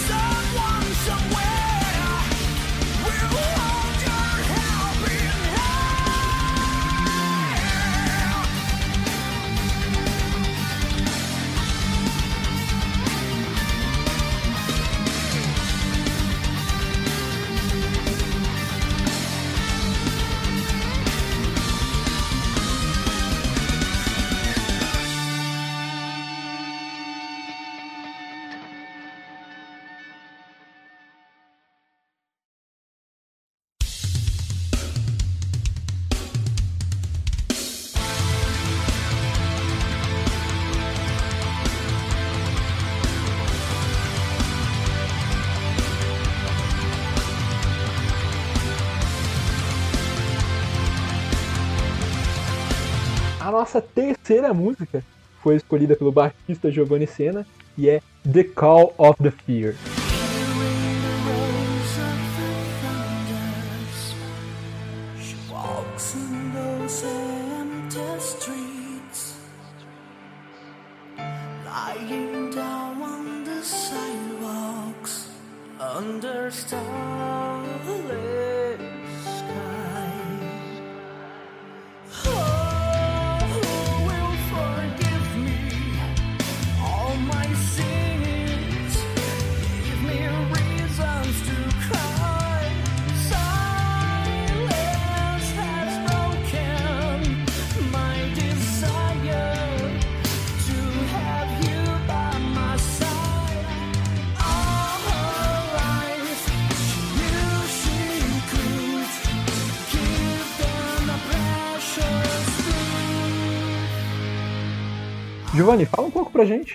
É, assim, você, como baixista, é o membro mais importante da banda, né?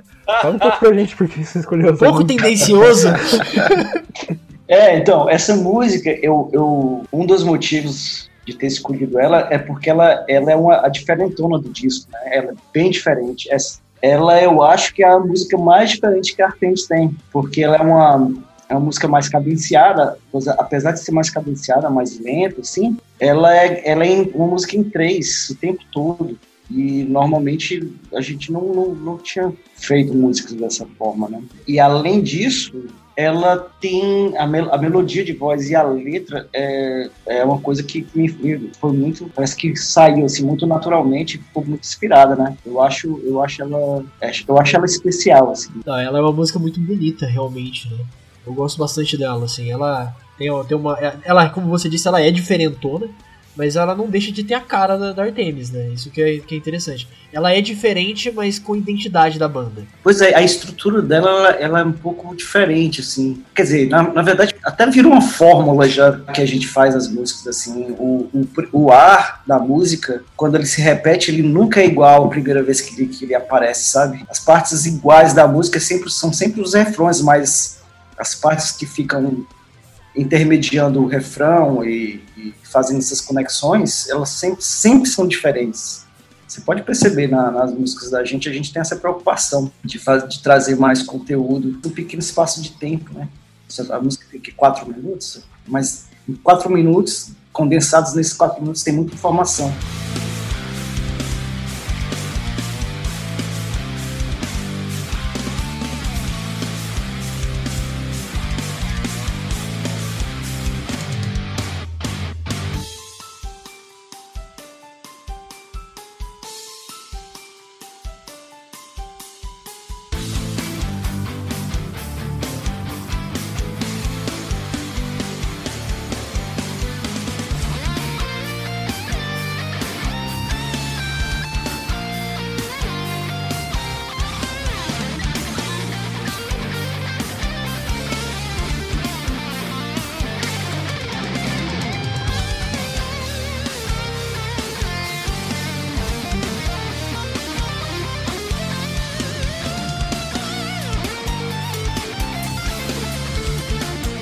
Gosto dela porque ela é mais ou menos no meio de campo do álbum também. Então você tem as primeiras quatro, cinco músicas que são bem pegadas, bem pesadas mesmo, e aí a partir da metade o álbum ele dá uma, uma diminuída assim de velocidade mesmo, diminuída de, de impacto, que é The Call of the Fear, pra depois ir retomando aos poucos, depois chegar na conclusão. Então, É, exatamente. É, a- é, é engraçado que esse é muito prazeroso pensar nessa, nessa dinâmica do disco, né?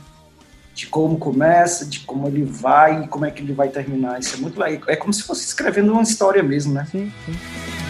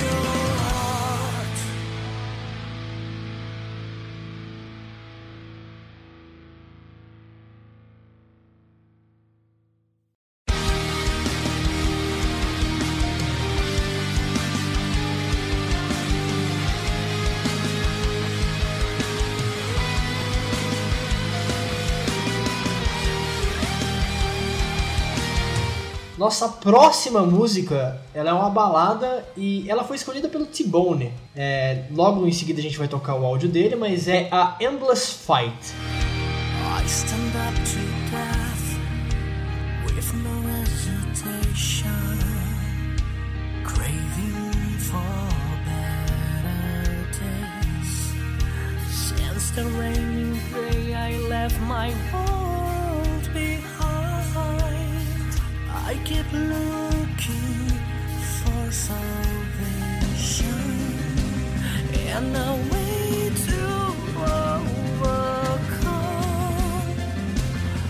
Bom, então, pra cada CD do Artemis, eu tenho uma música favorita, né?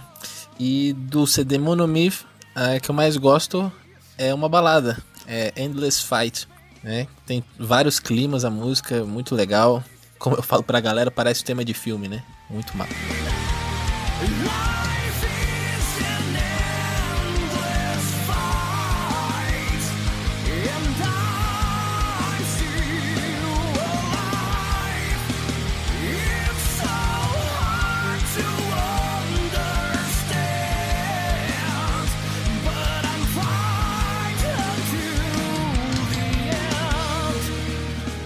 Endless Fight é aquela música sobre o trabalhador brasileiro. Eu gosto de pensar assim, sabe? É, eu tava. Quando eu ouvi o áudio, me lembrei de uma frase do Sérgio Vaz, que é um poeta que fala principalmente sobre a região periférica de São Paulo, eu acho. Mas ele diz que não dá pra confundir briga com luta. Que briga tem hora pra acabar e luta é pra vida inteira. Endless Fight pra mim é isso, sabe? A luta que é a vida mesmo. Manja? Essa luta diária do trabalhador mesmo. Eu, eu- eu sinto que tem essa vibe, manja. Tem um negócio, assim, difícil, complicado, mas que não é um negócio, assim, que mata, sabe? Porque na música ele fala, tipo, a vida é essa luta constante, mas eu continuo vivo. A vida tem essa luta constante, mas não é isso que define o ser humano. Love!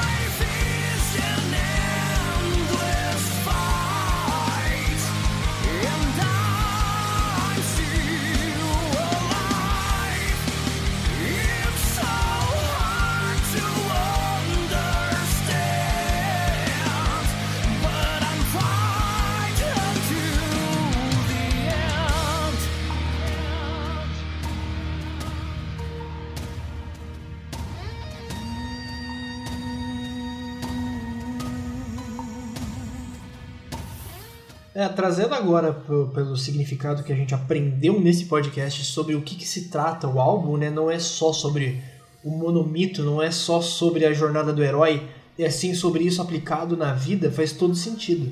Ela é uma música muito bonita, né? Tanto em quesito de letra quanto em melodia. Ela é uma balada, mas ela é uma balada com punch, ela é aquela balada forte. Que ela mostra exatamente o que, que é, né?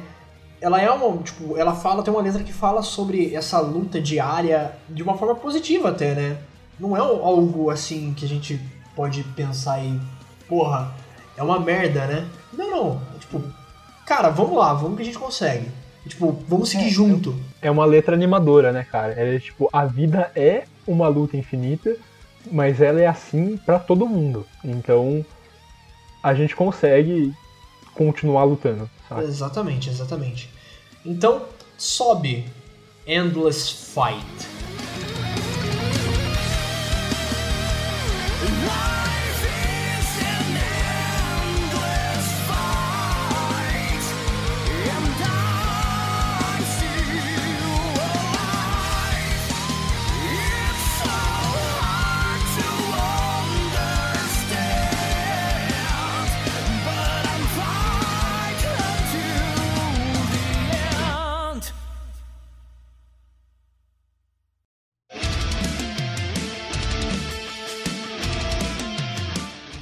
Pessoa que não estava na nossa gravação, que também faz parte da banda, é o senhor Pedro Campos, que não pôde enviar para nós o, a música que ele escolheria. Então a gente decidiu escolher uma música do segundo álbum, já que a gente não comentou nenhuma das músicas desse álbum ainda, e ela é Broken Bridges.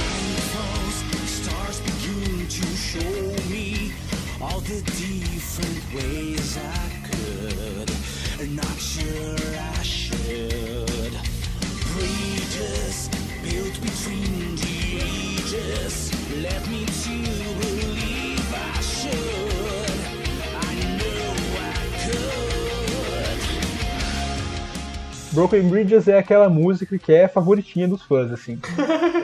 É, a galera curte mesmo, tem leak vídeo, a performance dela é muito, muito boa. E eu curto bastante a música, eu, eu gosto dela, eu gosto bastante do refrão dela. Se eu não me engano, ela é o single do, um dos singles, né, do, do segundo álbum do The, The Waking Hour. Mas ela é, tipo, uma música... Ela tem essa nova marca da Artemis. Ela é uma, uma, uma música rápida, mas também, tipo... Não é aquela, aquele power metal europeu que a gente... Que eles citaram, né? Do Overcome Limits. Não, ele tem essa característica mais, mais progressiva, né? Essa, ela tem, um, tem várias viradas, é uma música... É uma música realmente muito boa. Gosto pra caralho do Broken Bridges. E foi uma boa lembrança.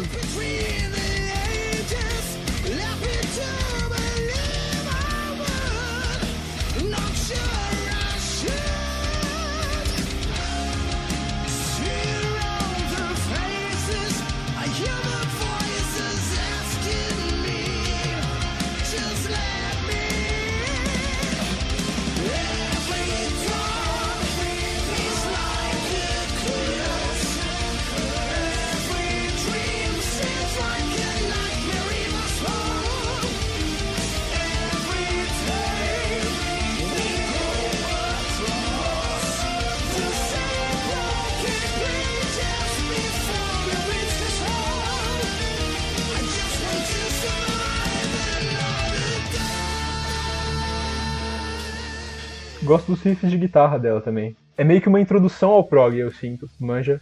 Tipo, não é 100% prog, aquele negócio quebrado pra cacete, mas ele é ele é essa mistura do power prog mesmo. Manja, eu curto muito isso. É porque, tipo assim, a, a, a Artemis ainda não é uma banda só de prog, né? Sim. E eu acho que esse é, um, é o, o grande ganho da banda.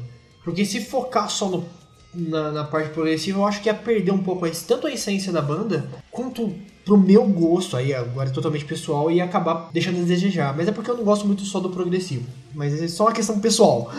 É. Então sobe Broken Bridges pra vocês.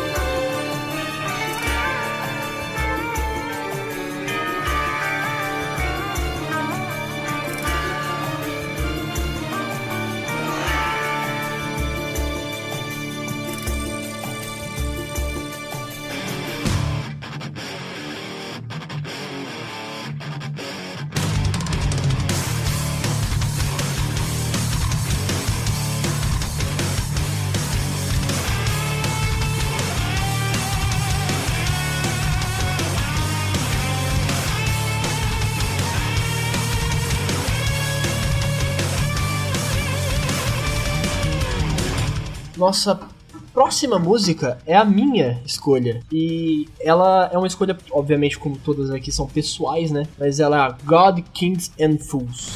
Gods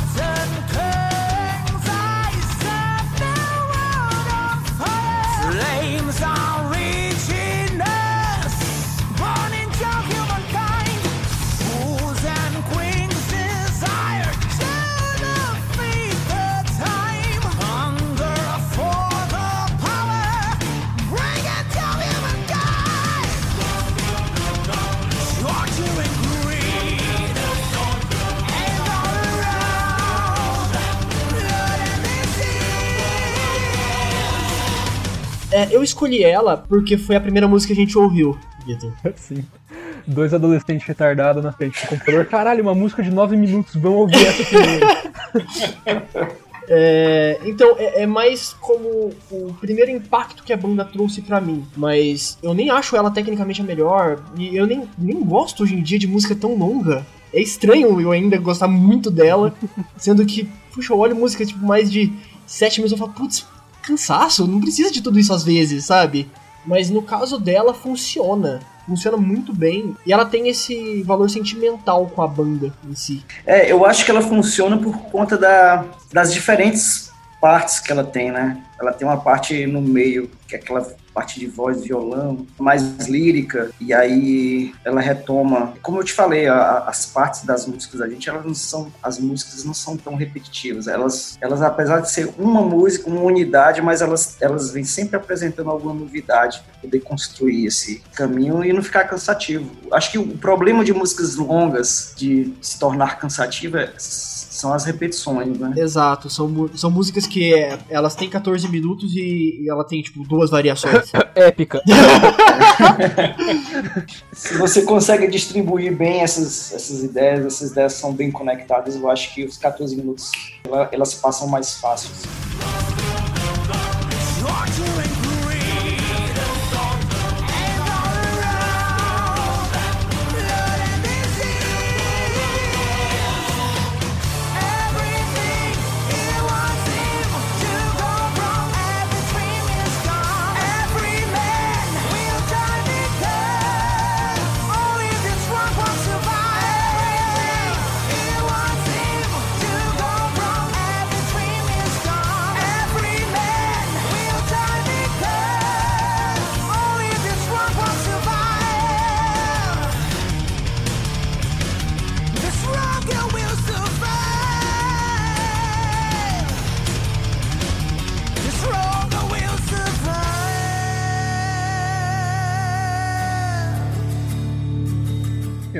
Os meus motivos são os mesmos que o Kivaldo, de, de ser a primeira música assim que a gente ouviu. É, mas a gente tava, é, como vocês comentaram também no começo do podcast, a gente tava meio nessa vibe também de metal europeu. E ela tem essa cara mesmo, né, de, de um metal, de um power metal europeu mesmo. E a gente tava nessa vibe mesmo na adolescência. Então ela é uma música que combinava bem com, com o momento, né, digamos assim. Don't be ashamed of believing. Doesn't matter what they. The sun dies every day to rise up again from the cold dark night. Don't be afraid to rise up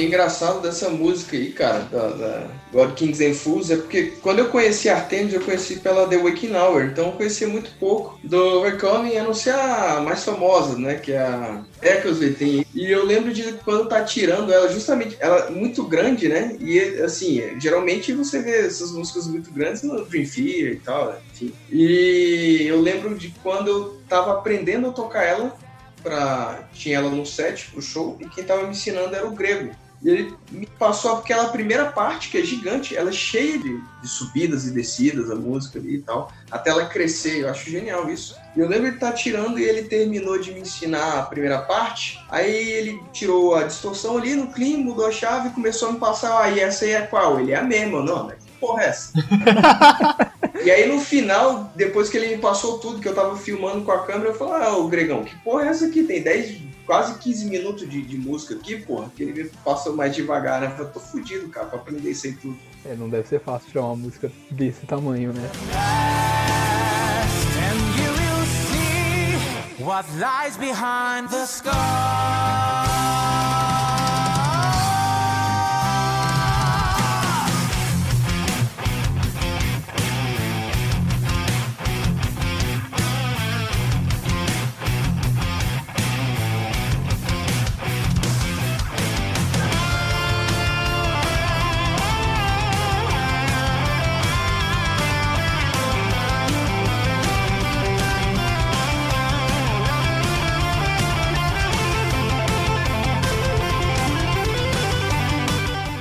Princípio, não, não gostei dela. Não lembro qual foi o motivo, não é o que me pegou, assim. Que quando eu fui entrar na banda, o Giovanni falou assim, cara, preciso que tu faça vídeo tocando X músicas. E aí eu fiz, na primeira semana, eu escrevi todas as músicas, né? Tirei a bateria, tudo escrito. E mandei os vídeos.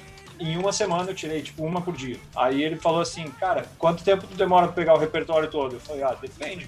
Eu acho que era 15 músicas, 13, não lembro. Só que quando chegou nessa aí, eu falei, puta que pariu, não acaba.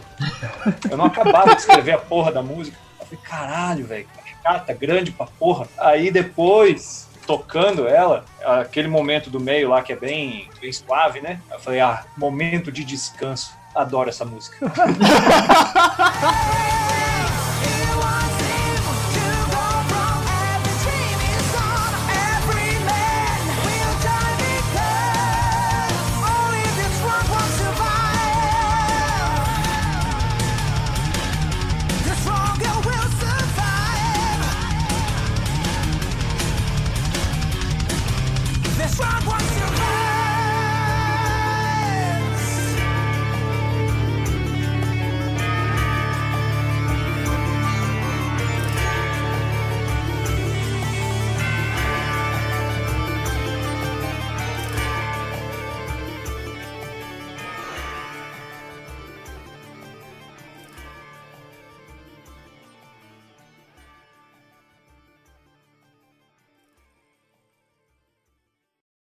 Rest your soul, try to release the ghosts. Let hope light your way. And time can heal any pain you feel. Breathe and don't be afraid. E por último, a música que vai contra, provavelmente, a opinião de todas as pessoas que ouvem essa banda, mas é a minha música favorita e eu não tô nem aí pra opinião dos outros. Chama One Last Cry.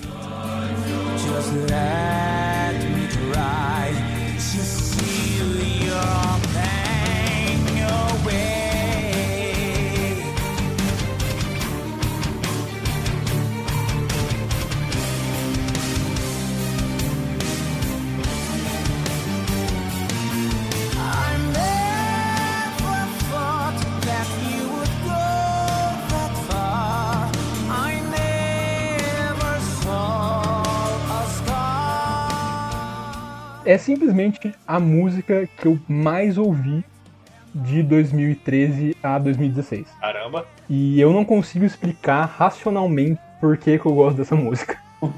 Não tem nenhum motivo, tipo, ai, porque a técnica dela, porque a cadência. Não, não tem nenhum motivo racional. E nessas horas que eu lembro da frase de um professor meu, que ele virou um dia pra gente disse assim: depois que você estuda tanta teoria na vida, tantas teorias diferentes, você não consegue decidir qual que você mais gosta simplesmente racionalmente. Porque você sabe das falhas, você sabe dos pontos positivos, então não tem como você chegar e falar, eu gosto dessa aqui porque, enfim, é, não tem falhas. Tipo, tem. E é, o One Last Cry pra mim é a mesma coisa. Eu gosto muito de praticamente todas as músicas da Artemis, e aí eu ouço One Last Cry e eu fico tipo, meu, Que massa. não consigo, não, não, não consigo mesmo.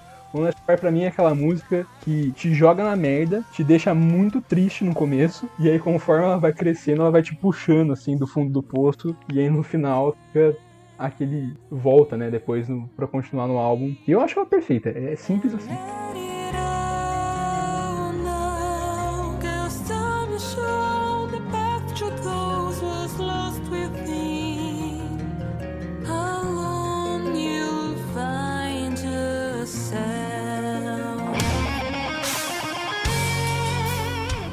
Ela, pra mim, também é a minha preferida do, do Overcoming Limits. Ela tem uma estrutura muito bem definida, a melodia é muito cativante. E a letra também, a letra, eu, eu acho que o Aline foi muito feliz escrevendo essa letra.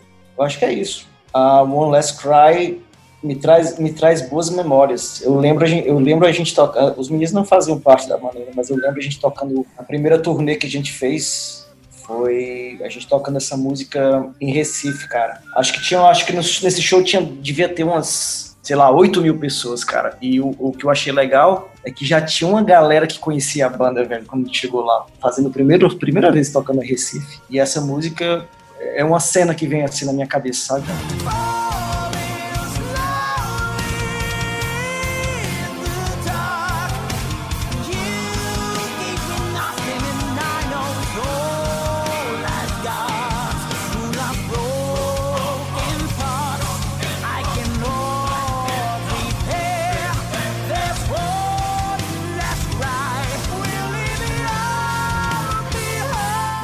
Caramba dela também, eu acho uma, uma música extremamente linda. Ela tem essa passagem melancólica no começo, ela vai crescendo, ela fica esperançosa, como o Victor falou. Eu gosto pra caramba dela, eu acho que ela é uma música realmente muito feliz, né, nesse sentido musical e de sentimento, né? Porque a gente sabe que, tipo, técnica é legal, tudo mais, mas o feeling da música também importa.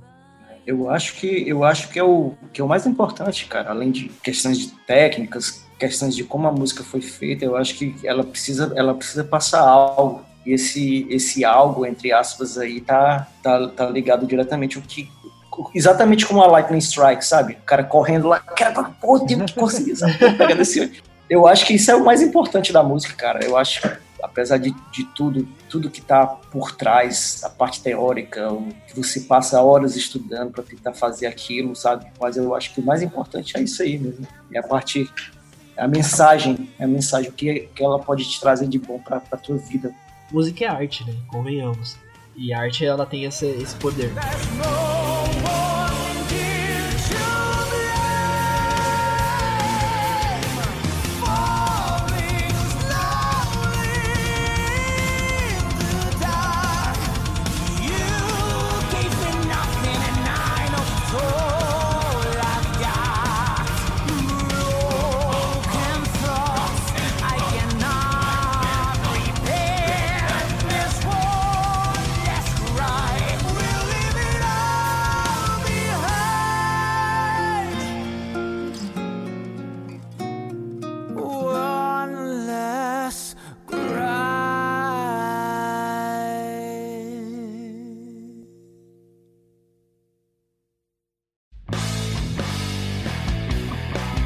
Bem, chegamos ao fim de mais um episódio desse tão saudoso e gostoso podcast de gravar. É, eu tenho que agradecer muito a presença de todos vocês aqui, porque a gente tá há bastante tempo gravando. Gra- Agradecer o tempo de vocês, a paciência de vocês com a gente, agradecer a sinceridade, as histórias, agradecer assim, a participação de vocês como um todo. Foi muito, muito divertido. Então, muito obrigado. Prazer é nosso, cara. Prazer é nosso. Valeu, obrigadão, gente. Valeu demais. A gente que agradece, cara. Tipo assim, é muito bom pessoas como vocês, que nem eu falei antes, que ajudam a, a espalhar a nossa arte. Continuem assim. Obrigado. São vocês que, que fazem a roda girar, né, cara? Tá sempre mostrando aí e tal. Se, se não são vocês aí, cara, de- fudeu, bicho. Aí vai ficar. Aí, já pra mastigar, né, pra galera. Se, se não é aquele esquema, né? O pessoal não vai atrás, não. Exato. É, realmente é. É, faço minhas palavras dos meninos aí. É realmente esse trampo que vocês fazem, cara, não tem preço, velho. Só que agradecer mesmo. A gente que agradece de vocês estarem aqui, na verdade.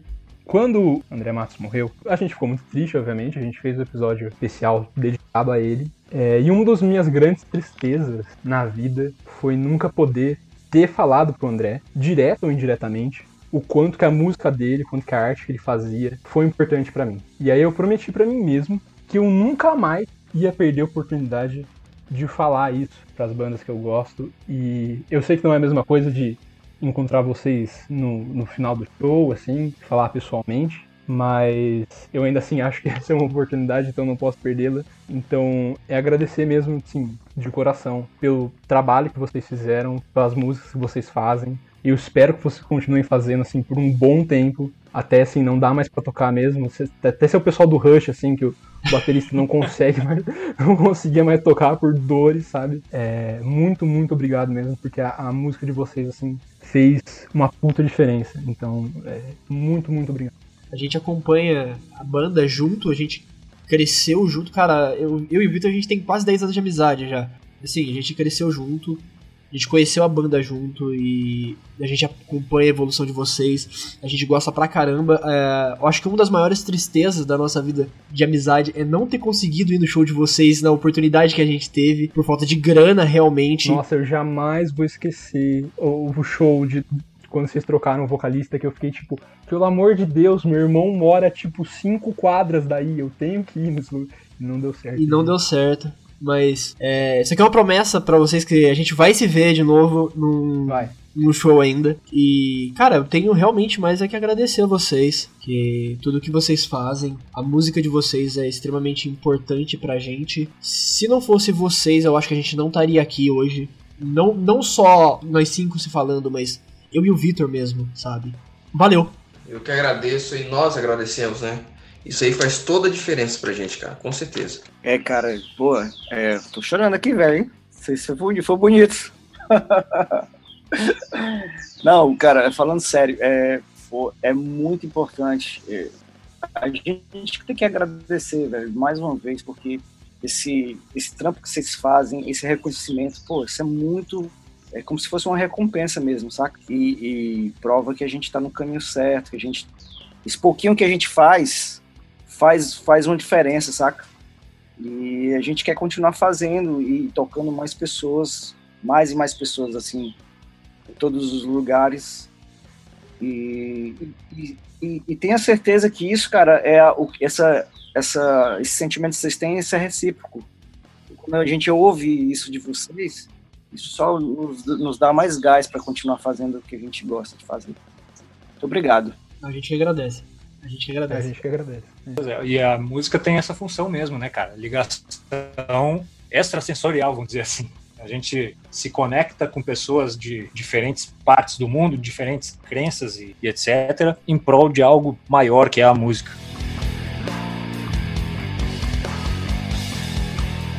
Tira um tempinho pra vocês fazerem um jabazinho da banda, de vocês pessoal também. Fique à vontade, o espaço é de vocês agora. Claro, é, a gente tem o facebook.com.br Age of Artemis, a gente tem o instagram.com.br Age of Artemis oficial, só com um F mesmo. A gente tem o site ageofartemis.com.br, a gente tem um e-mail, que quiser entrar em contato para tipo, contar uma piada, ageofartemiscontato.gmail.com. A gente tá todo, em todos os lugares, individualmente também, tem o Instagram individual de todo mundo. Eu acho que o Jeff pode falar o dele. Vai lá, Jeff, manda aí. O meu Instagram individual é o Jeff Castro GTR. Inclusive, quem quiser, tiver interesse, pode estar entrando em contato comigo para aulas, para gravações também. É só falar comigo. Da mesma forma, eu, meu é Ricardo Linassi, Ricardo com dois Cs, Linassi com dois S. E também, quem quiser aula de batera online, só mandar a mensagem lá que a gente combina e trocar ideia geral também. Lembrando que para vocês ouvintes, todos esses links e todos esses arrobas, todos vão estar aqui na descrição desse podcast, então é só você ir lá e conferir. Vai estar na nossa página do Instagram também, porque nós também temos no Instagram o arroba podcast setlist com 7 em númerozinho, onde a gente tenta semanalmente postar reviews de álbuns e de EPs, enfim, das músicas que a gente gosta. E geralmente as reviews dos álbuns indicam qual vai ser o próximo tema que a gente vai falar no podcast. Então, se vocês ficarem de olho no nosso Instagram, vocês podem até inclusive adivinhar sobre o que que vai ser o próximo podcast. Não é mágico? Então, antes de terminar, Giovanni, Senna, Jeff, Linassi, fiquem à vontade para voltarem outros dias. É, a casa tá sempre aberta para vocês. Muito obrigado. Maravilha, gente. Novamente, muito obrigado por, por participarem desse podcast. E se tudo der certo, se Deus quiser, nos próximos também. Beleza. É um prazer. Massa. Ótimo, só chamar que a gente combina. É, eu queria também aqui já anunciar, porque eu anuncio em todo o podcast, que um dia a gente vai ter o nosso próprio festival. Então, um dia, quando a gente tiver esse festival, a Age of Artemis também tá mais do que convidada para participar. E a gente paga, Maravilha. viu? a gente não vai cobrar de vocês. Ah, sendo, sendo assim, eu quero estar todo ano. Então. Quando tiver, vai estar. Não, se depender de mim, Maravilha, galera, maravilha.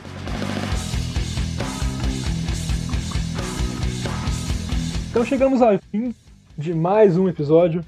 Agradecer novamente a presença de todos. Então um abraço. Se tudo der certo, daqui a duas semanas a gente se vê novamente. Um abraço então a todos, um beijo e até a próxima. Valeu, valeu. Valeu. Abraço. Abração, até mais. Tchau, tchau, galera.